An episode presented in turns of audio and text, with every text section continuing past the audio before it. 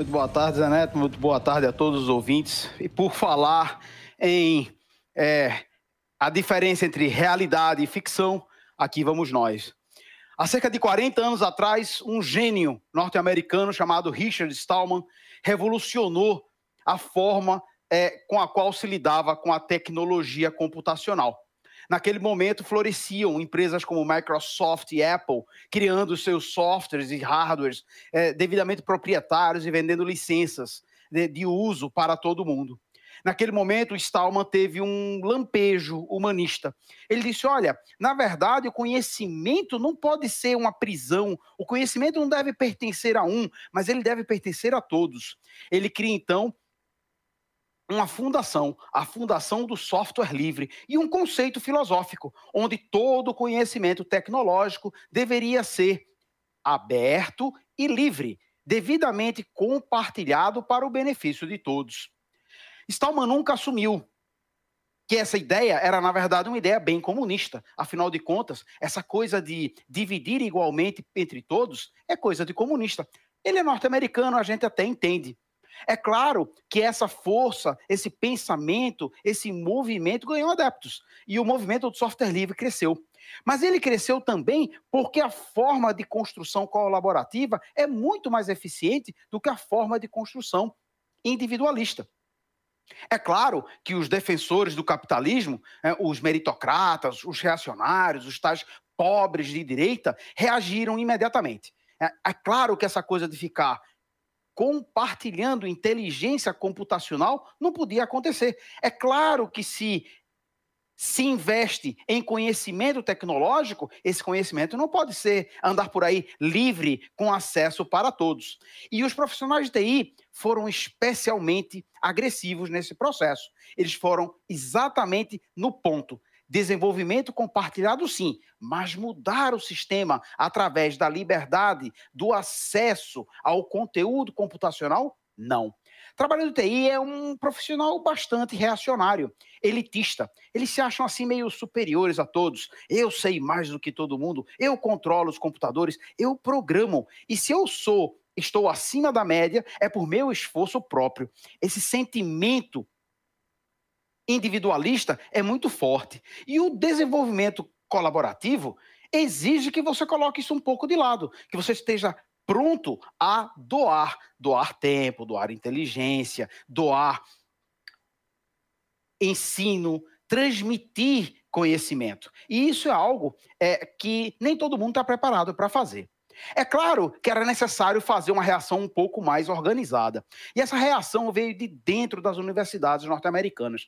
Todo mundo sabe que as universidades americanas, a maioria delas, são todas privadas. E como é que elas sobrevivem? Elas sobrevivem através do da doação e dos seus acordos com as empresas americanas. Então, as universidades americanas não são exatamente centros de conhecimento acadêmico para o bem da humanidade. Eles têm lá um processo de troca. As empresas investem, o conhecimento gerado nessas universidades é então devolvido para essas empresas para que elas possam então é usufruir e explorar esse conhecimento. Mas foi dentro de uma dessas universidades que se cria um movimento anti-software livre chamado Open Source Initiative.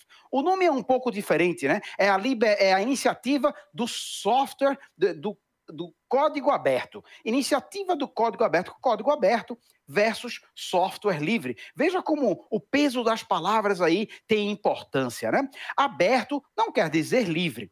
O que esse grupo decidiu fazer foi dizer: olha, tudo bem, a gente pode ter acesso ao código, mas o importante mesmo não é o efeito transformador que ele gera, e sim que a tecnologia pode ser aprimorada e melhorada através do seu compartilhamento e do trabalho de todos que trabalham ao redor dele.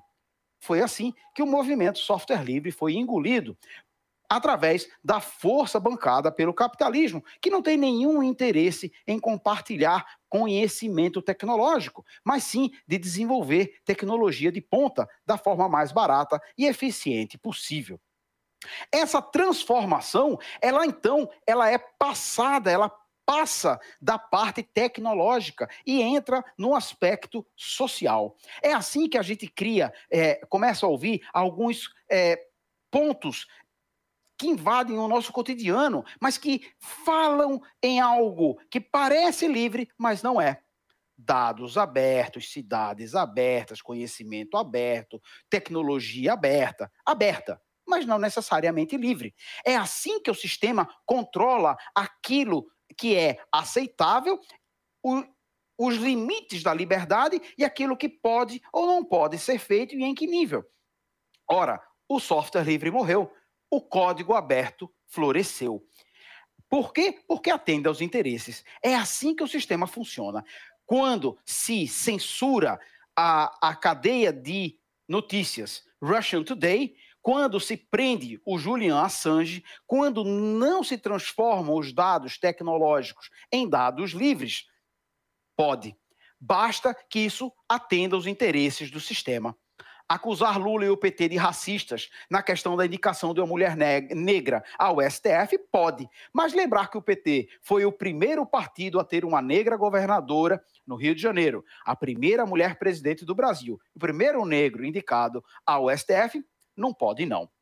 Em vez de dados abertos, dados livres. Em vez de código aberto, software livre. Em vez de informações abertas, informações livres. Em vez de imprensa isenta, imprensa livre. E aqui vai meu parabéns ao sistema de comunicação diário por permitir essa liberdade quando me dá espaço para vir aqui alertar vocês sobre isso.